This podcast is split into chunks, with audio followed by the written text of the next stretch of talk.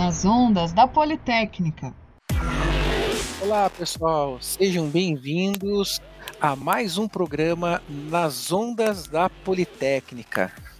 Esse programa é feito com o intuito de trazer personalidades interessantes e que conhecem do assunto que vão falar. Claro, né?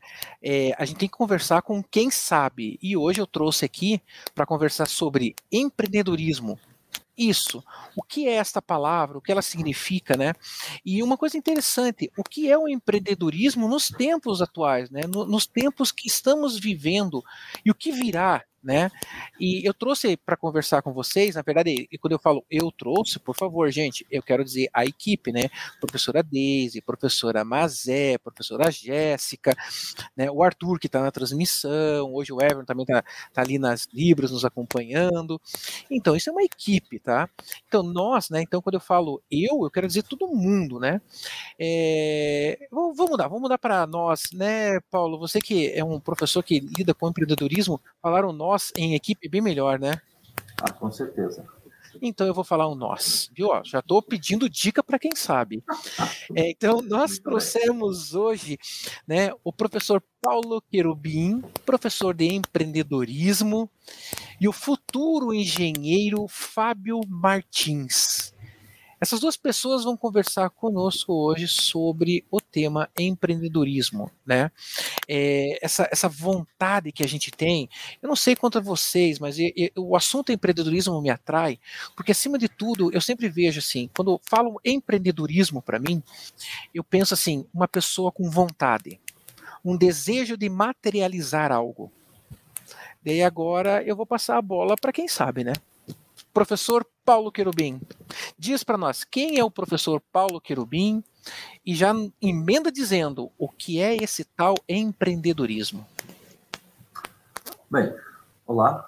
É, primeiramente, agradecer a oportunidade de estar aqui participando do programa, agradecer ao professor Guilherme e toda a equipe, como o Guilherme já comentou. E, bem, sou o professor Paulo, é, trabalho com a disciplina de empreendedorismo, entre outras, mas é um tema que eu já acompanho há, há muitos anos e venho observando aí evolução, uma série de transformações nesse campo do empreendedorismo. E, curiosamente, nos últimos dois anos, a gente observou aí, em função desse evento da pandemia, transformações muito, é, vamos dizer assim, que merecem atenção, merecem um olhar especial, para a gente ver como é que as empresas, como é que as pessoas estão é, reagindo em termos de empreender frente a essa realidade que pegou, vamos dizer assim, todo mundo de surpresa, né? Então, aproveitando já a deixa do professor Guilherme, o empreender é você identificar oportunidades não atendidas, é, atender essas oportunidades gerando valor para o consumidor. Tá? Então, vamos colocar que essa é uma definição simples de empreendedorismo. E já emendando ali, fazendo uma introdução em função do ambiente que a gente está observando hoje, é, o que, que a pandemia, como que a pandemia impactou no empreendedorismo? Então, logicamente, a gente viu um lado aí, o lado mais negativo, aonde negócios tiveram que suspender suas atividades, clientes sumiram, aí nós tivemos todo o impacto ali nas cadeias produtivas, escassez, aumento de custos, e, logicamente, isso fez com que empresas e empreendedores que estavam atuando no mercado tivessem que enfrentar essas dificuldades. E aí nós vamos ver alguns que não conseguiram é, superar essas dificuldades e saíram do mercado, outros que conseguiram superar essas dificuldades se mantiveram, e nós vemos um novo grupo de pessoas que observaram novas oportunidades em função da pandemia, assim como pessoas que resolveram se tornar empreendedores em função da pandemia. Ou seja, esse um ano e meio aí fez com que muitas pessoas que eram empregados olhassem, avaliassem sua vida assim, ah, eu acho que eu não quero ser mais empregado, eu acho que eu quero ser empreendedor, porque eu quero ter mais liberdade na minha vida, eu quero poder fazer outras coisas. E a gente então observa aí um quadro muito interessante nessa evolução do empreendedorismo. Então, desculpe, para não ficar só eu falando aqui, eu acho que o Fábio podia trazer um pouco a percepção dela, de como é que foi é a vida de empreendedor, né? a jornada de empreendedor dele, como é que o Covid agitou essa sua é, vida empreendedora e como é que você está vendo, não só da sua perspectiva em relação ao seu negócio, ao seu empreendimento, mas o que você tem visto os empreendimentos, como que os empreendimentos têm reagido em função da pandemia. Olá, boa tarde a todos, né? Prazer estar falando com vocês aí.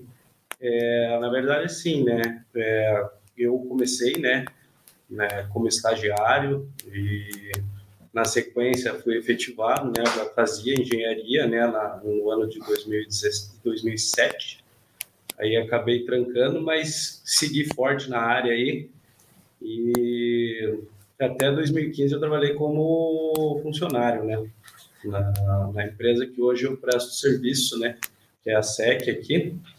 E, cara, nesse ano, no ano de 2015 que eu saí, né? Resolvi seguir sozinho, digamos aí, né? Abrir meu microempreendedor individual aí e comecei a ver um outro lado aí, né, que a gente acaba, quando é funcionário, a gente acaba não vendo, né.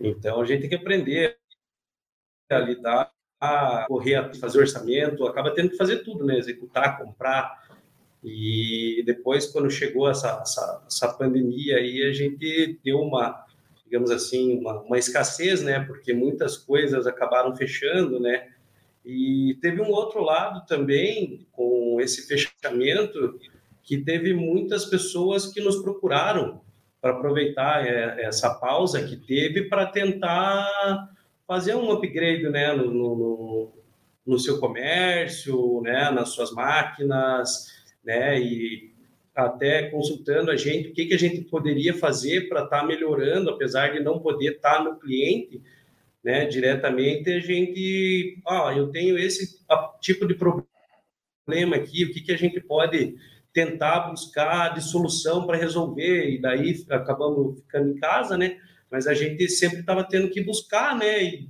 pensar novas formas e querendo ou não, putz, não vai dar para ir ver o equipamento, oh, faz aí, me manda um vídeo do, do, do, do, teu problema, vamos tentar uh, solucionar aqui, né, de uma maneira, vamos dizer assim, online, né, pelo próprio computador, assim, como estamos conversando agora aqui, tentar fazer a, a próprias pessoas que, que muitas vezes não têm o conhecimento, mas aprender a participar um pouco mais, não só na parte de operação, mas na parte de, de tentar entender como funciona aquilo que ela opera ou aquilo que ela toca, e até que a gente pudesse agora está retornando e poder estar tá atendendo todas essas pessoas, né? Então a gente teve que fazer essa busca aí, né? Aproveitando a tecnologia, né? A internet aí e buscando novas informações para tentar ajudar o cliente mesmo que não podendo estar tá, tá junto deles ali, junto do problema, né?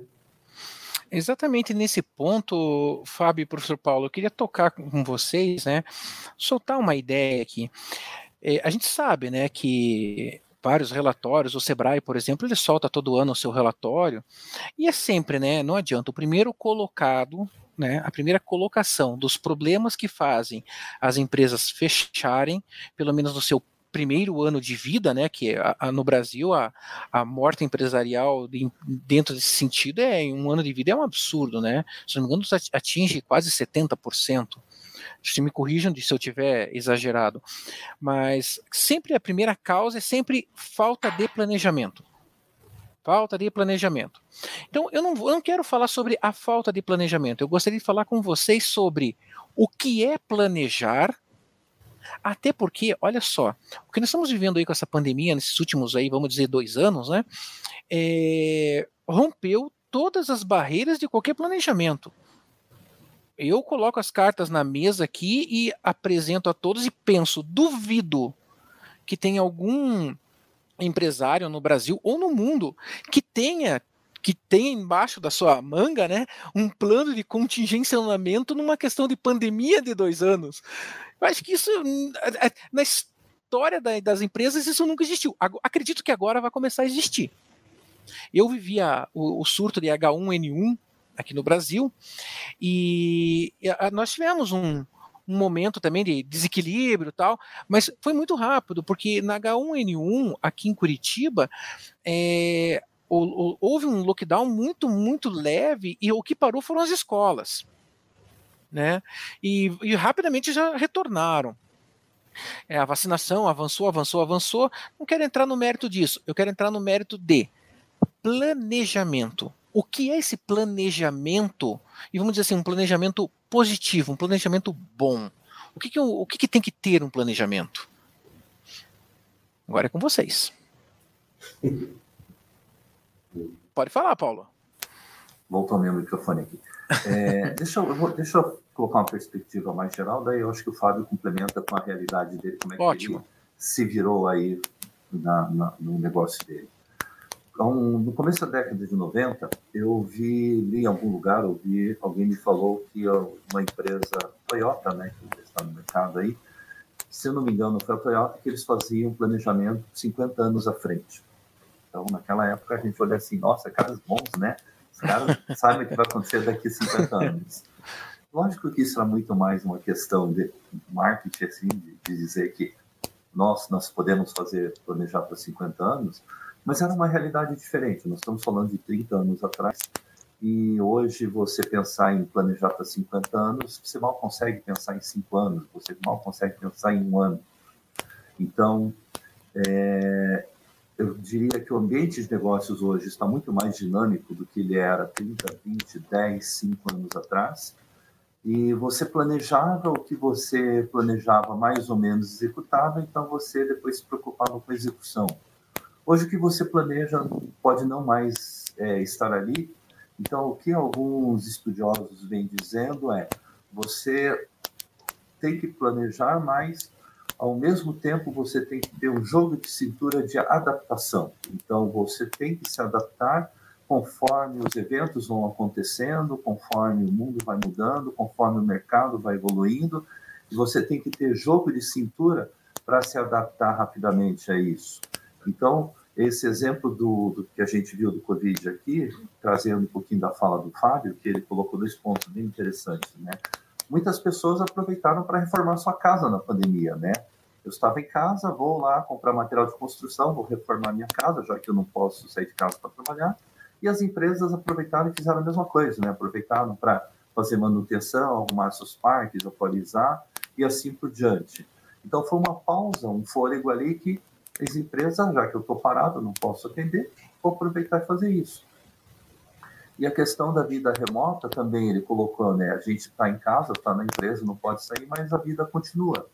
E aí, então, nós observamos justamente essa questão de pequeno empresário, ele não tem tempo para planejar, tá? Ele fica envolvido na correria do dia a dia, mas a gente observou que alguns empresários conseguiram se adaptar rapidamente a essa nova esse impacto do Covid, no sentido deles tiveram flexibilidade para poder se adaptar e reagir à nova realidade, trazendo formas de colocar seu, continuar mantendo o seu produto ou serviço, ou se seu produto e serviço está suspenso aí por seis meses, um ano, dois anos, o que, que eu faço no lugar?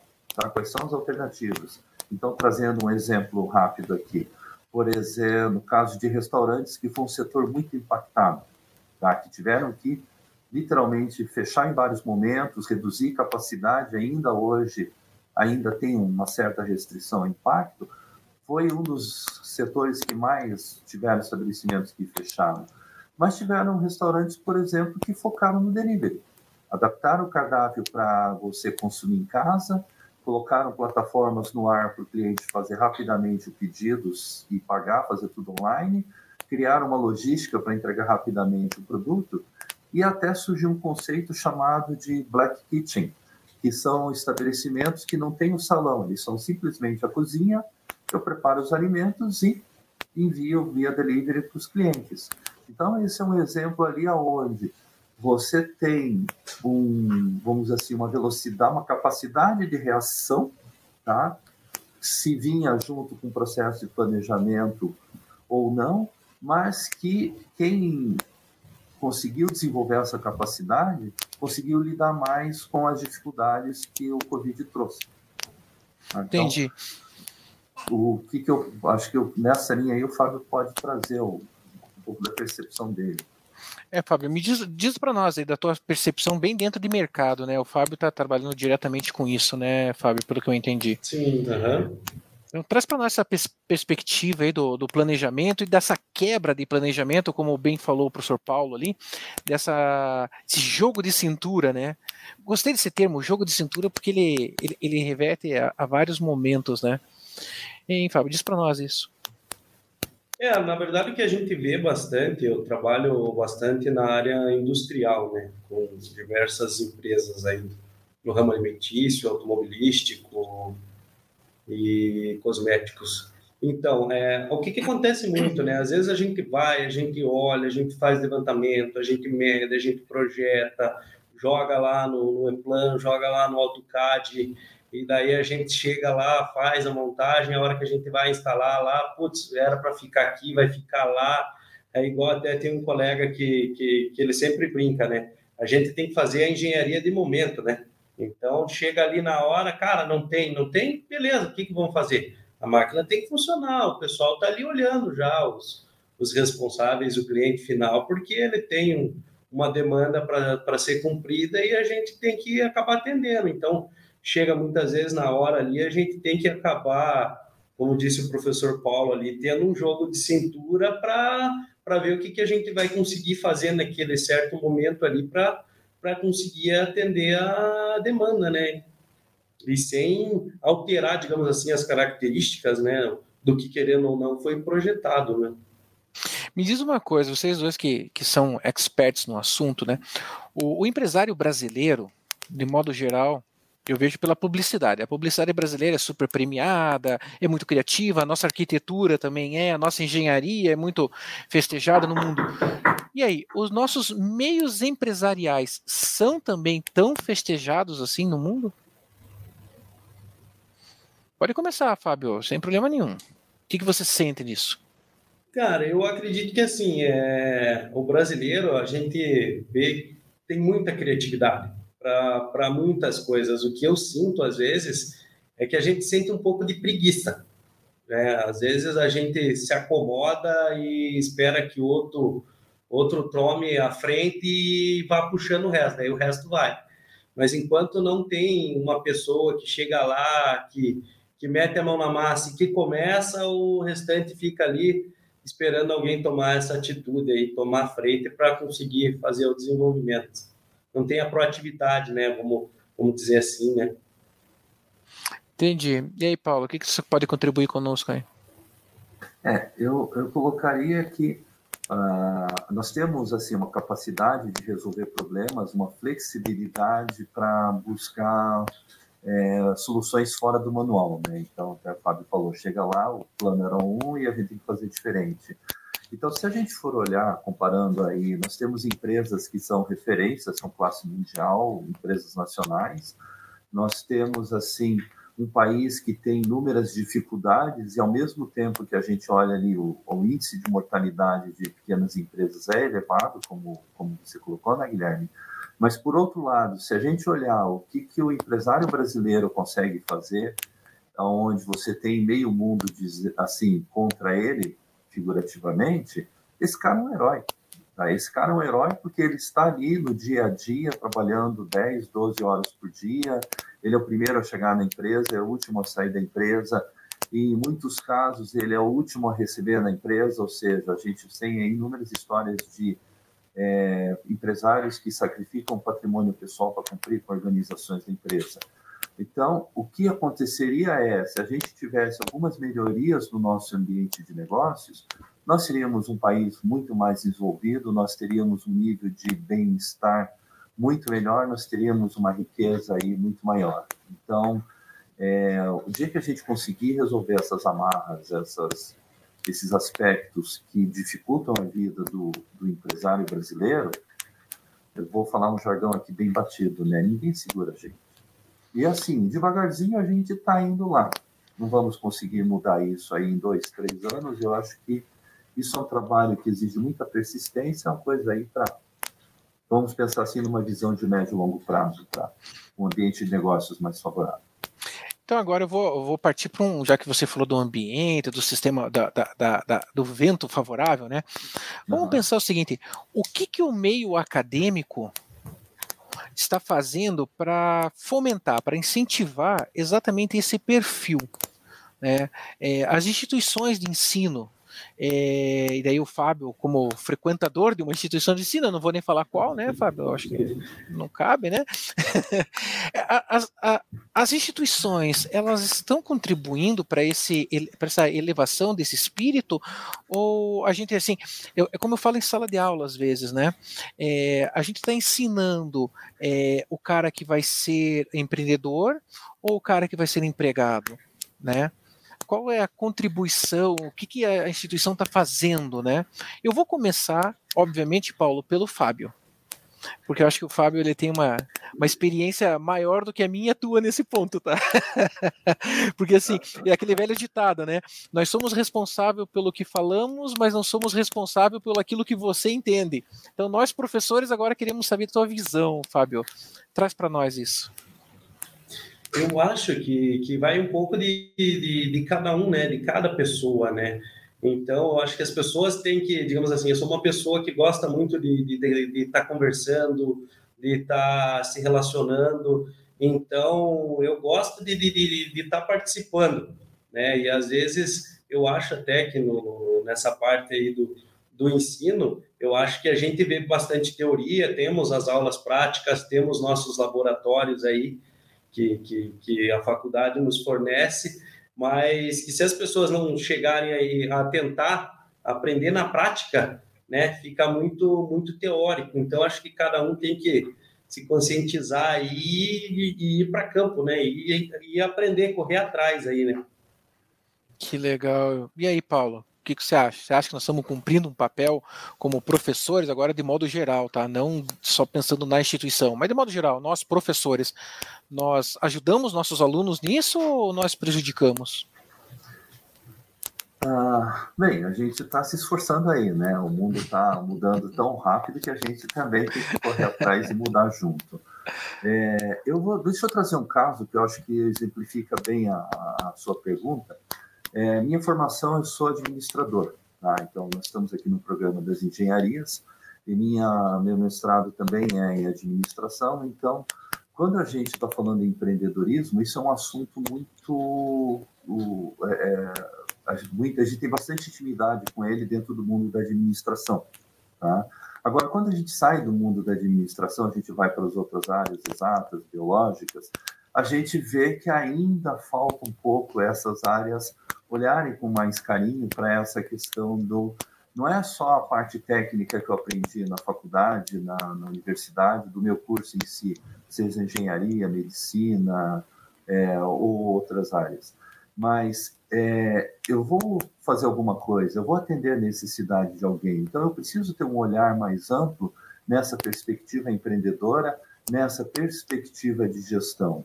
E aí o caso, o exemplo que eu venho trazer é o seguinte: instituições como essa que você falou que não precisa citar o nome, estão criando disciplinas para ajudar esses alunos. Pode citar o um nome, Paulo. Pode citar, pode citar. Agora, depois dessa, você vai ter que trucar. Eu truquei, você vai ter que jogar na mesa. É, Joga na mesa então, o nome. No caso da Uninter, né, que, que, tem a disciplina de empreendedorismo que ela está sendo oferecida, tem o curso de administração, logicamente, mas é uma disciplina que está sendo trabalhada para a Politécnica.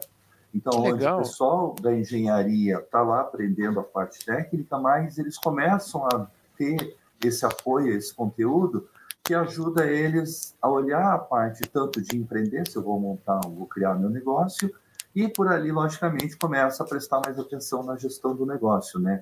Sair, o, não ficar só na gestão operacional, mas você se olhar com mais atenção uma gestão financeira, uma gestão estratégica.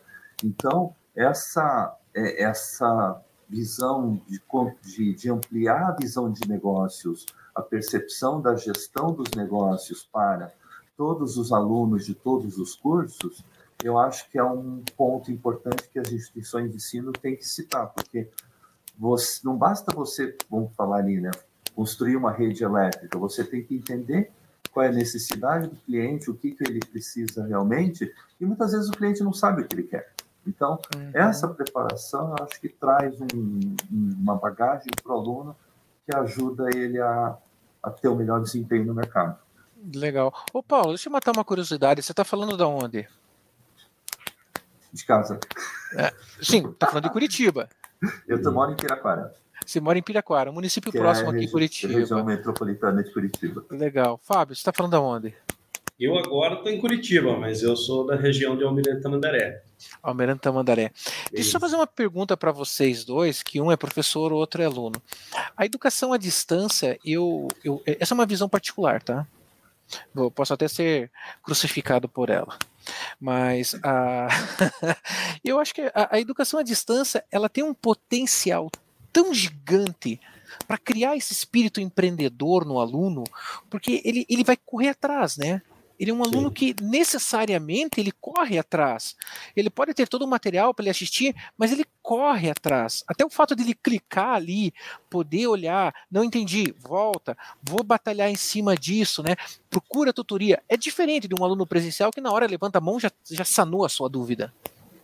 Né? Eu canso de pegar aluno que me manda uma tutoria e dez minutos depois me manda a tutoria dizendo, professor, esqueça daquela que eu acabei de mandar porque eu já entendi. E eu vejo que isso é um espírito empreendedor, sabe? É um espírito ali, é, é, uma, é um embriãozinho, mas é um espírito empreendedor. Vocês veem isso também? Ah, eu acho que sim, né? A gente, eu digo porque até por a gente já está ali conectado, né? E às vezes a, a forma que o professor fala, né? Às vezes eu já fiz um ano e meio de, de, de presencial, né? Depois que eu parti para um certo tempo depois, né? Eu fiz em 2007 o presencial, fiz um ano e meio, e agora eu estou vendo assim, é, digamos, como eu, agora eu não tenho viajado tanto, mas eu tinha viajado bastante antes, né? Vinha viajando. Então, eu estava ali vendo a aula online, aí tinha que dar um time ali, porque tinha que resolver alguma coisa, aí já saía, já voltava. Putz, vou ter que lembrar de tudo, que eu não perdi tudo. Aí voltava, assistia a aula de novo, Aí, digamos assim, a gente tinha que aprender a aprender o que o professor estava explicando. Né? E, digamos assim, já estava ali do lado, putz, não entendi. Daí você já ia lá, já vai no YouTube, ele já pesquisa. Aí, putz, não, beleza, vou, voltei aqui. Daí você deixa aqui, aí depois você continua. O que a gente tem que cuidar, às vezes, é que às vezes a gente deixa esse time meio longo aí para a gente conseguir pegar tudo e colocar tudo em dia. Aí puxa, só que você acaba tendo que fazer o teu tempo, teu horário, né? Mas eu acho isso muito interessante. Eu me adaptei até melhor ao, ao EAD do que ao presencial, nesse, nesse sentido aí. Até porque é, é, EAD, né? Mas a gente sempre tem que estar tá indo no, no polo, tem laboratório, que agora deu uma, uma mudada aí né, né nessa questão, né? Que não dava, não estava dando para ir no polo, porque a gente tinha os laboratórios, tudo que a gente tinha que acabar fazendo lá, né? Legal. E aí, Paulo, o que você me diz disso? Então, é, é, bem pertinente a fala do Fábio. Tem dois pontos ali que a gente pode destacar respondendo a sua pergunta. É, a gente, quando a gente fala do Covid, o Covid potencializou transformações que levariam, vamos dizer ali, uns 10 anos para acontecer, estão acontecendo em um ano, dois anos. Tá? E aí nós estamos falando do mundo remoto. Então, cada vez mais as pessoas aprenderam que essa coisa remota funciona. E quem já estava se preparando para isso, ou quem conseguiu se adaptar a isso rapidamente, está saindo na frente. Então, no caso de uma instituição como a Uninter, que já vinha investindo tempo na questão da educação à distância, tá? É, ela traz dois pontos muito interessantes e que a gente fica muito claro nesse momento atual. A questão da memória e da flexibilidade. A memória é pelo seguinte, é, na sala de aula, o professor está lá, ele explicou, passou, né? Você não tem mais como voltar e pedir para o professor repetir, acabou a aula, etc. e tal. No caso do EAD, a memória está lá. Então, o aluno pode ver uma vez, duas vezes, três vezes aquele conteúdo e isso vai facilitando o aprendizado dele. E o outro ponto é a flexibilidade. A flexibilidade em termos de você faz o seu horário de aprendizado e você faz o seu local de aprendizado. Então, como o Fábio levantou, né?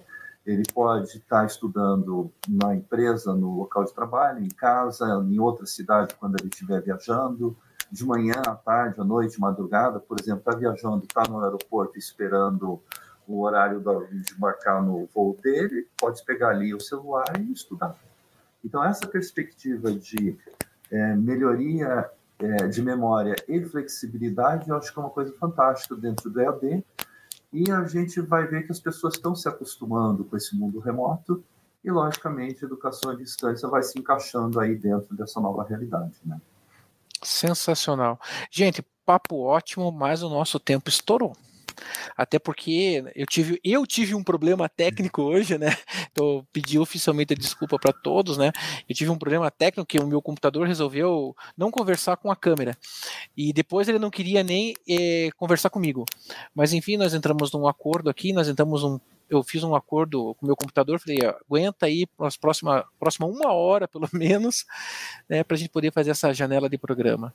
Mas, gente, foi um papo ótimo, viu? Sensacional, são pessoas bem bacanas, que esse espírito realmente é uma coisa que tem que ser incentivado, tem que ser cultivado, né? É, é que nem uma planta, né? Se você não regar isso daí, não cuidar, morre fácil, né? Agradeço demais e agora eu vou deixar o microfone para vocês fazerem as famosas despedidas né? Aquela beijo para mãe, beijo para o pai, né? Lembra, o Paulo lembra disso, né, Paulo? Já o Fábio é muito novo, não vai lembrar. Vai, vai mandar um beijo para quem? É, né? A rainha dos baixinhos, né? O Paulo, é. o, o, Paulo lembra, o Fábio não. não. Eu lembro, lembro também. Eu posso parecer novinho, mas também não sou tão novinho. Assim. Olha que rapaz, que rapaz sensacional. Então vamos lá, vamos começar pelo Fábio, então. Vai lá, Fábio. O microfone é teu. Bom, primeiro eu queria agradecer a vocês aí pela oportunidade, né? Mandar um abraço aí ao, ao Paulo, professor Paulo, professor Guilherme, ao Everton aí, o Arthur, o, os meninos que estão aí por trás aí que fizeram acontecer essa live aí, todo mundo, a professora Daisy também. E queria agradecer aí, né? Mandar agradecer minha esposa, minha filha aí, Amanda Sara, que dá uma ajuda pro papai aí a hora que o papai tem que estudar né? Aí meu, meus irmãos, aí minha, minha mãe, meu pai, aí todo mundo agradecer a SEC aí também pela oportunidade de, de estar por aí de novo. Legal. Beleza, pessoal? Muito obrigado, hein? Um abraço, um abraço a todos. Nós que agradecemos, Fábio. Paulo, tua vez, hein? Ok, bem, também, né, agradecer a oportunidade uh, ao Guilherme, toda a equipe que está aqui, a professora Deise que está nos acompanhando aí também. É, e vamos assim, elogiar né, essa iniciativa da Uninter de estar tá trazendo, fazendo esse programa, trazendo essas temáticas. E, novamente, né, eu acho que nesse momento atual de mudanças em velocidade muito alta, em transformações muito elevadas, a gente tem que ter uma mente aberta, um espírito aberto para poder entender, aceitar essas mudanças e poder se adaptar a elas. Então, eu acho que a gente está aí aprendendo a trilhar esse caminho cada vez melhor. Legal, gente, muito obrigado. Vocês fizeram um programa memorável. Né? O Everton ali, sempre, né, fazendo a sua mágica, porque eu acho mágico isso. Sério, eu não consigo não ficar olhando para. Vocês percebem que eu desvio o olhar de vocês? Que eu fico olhando para o Everton, cara. Eu acho isso sensacional. Gente, muito obrigado. E esse foi mais um programa nas ondas da Politécnica. Podem fazer as ondinhas aí, quero ver fazendo as ondinhas na Politécnica.